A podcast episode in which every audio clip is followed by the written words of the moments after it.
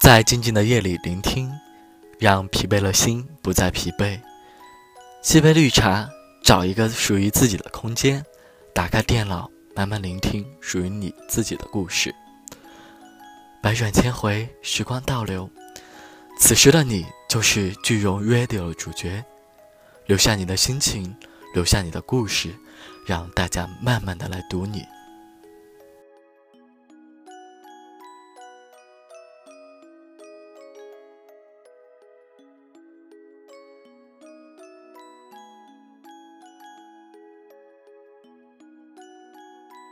我一直相信，不曾独自离家生活过的人不容易长大。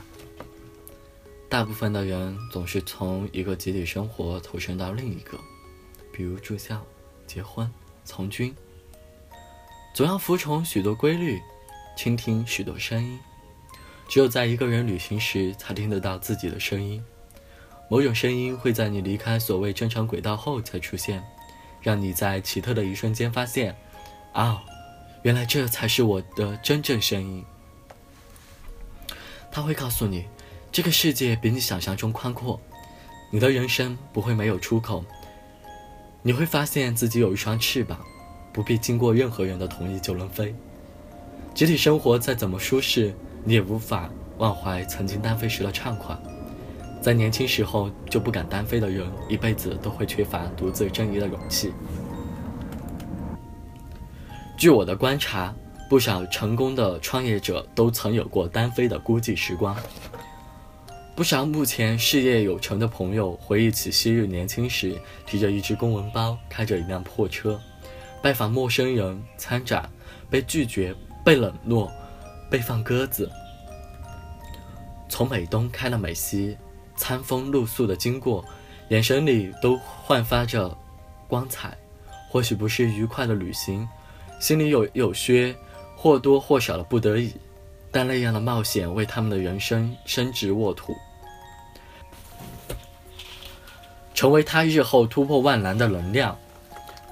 我大半是个熟人，我相信，而且喜欢强调旅行的正面功能。当然，因为旅行，我也没有因为走入红尘而失去那一小半的浪漫基因。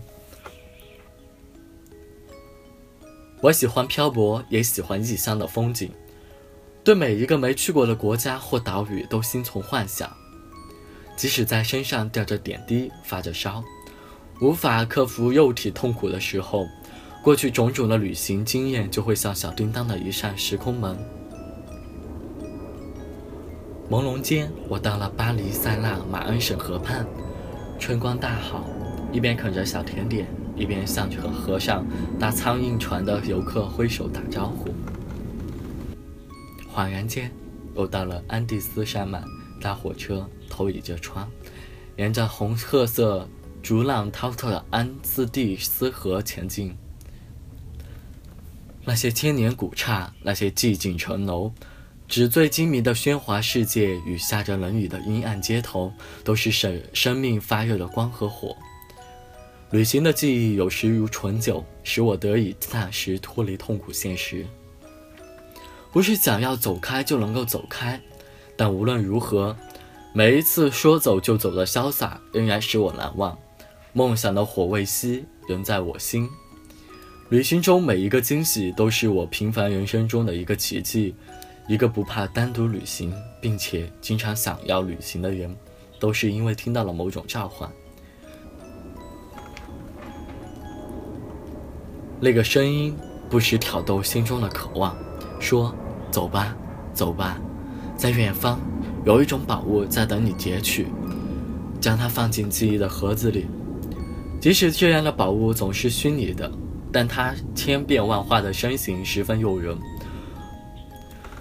好像传说中的莱茵河河中的女妖，发出让水手们如痴如醉的声音。除非你努力地捂住耳朵，才能抵挡。”那不时飘过来的诱惑。一个旅行者一旦第一次主动踏出他的脚步，到了一个陌生的地方，当他的脸庞不得由自主地绽放出第一朵微笑开始，他已经迷上了旅行。他会一直追求着想象的美丽新世界，只是旅行的经验是用疲惫与积蓄换来的，他也不曾遗憾。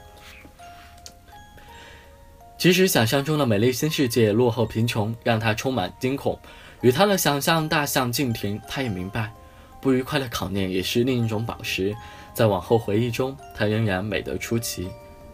多想无益，那就走吧。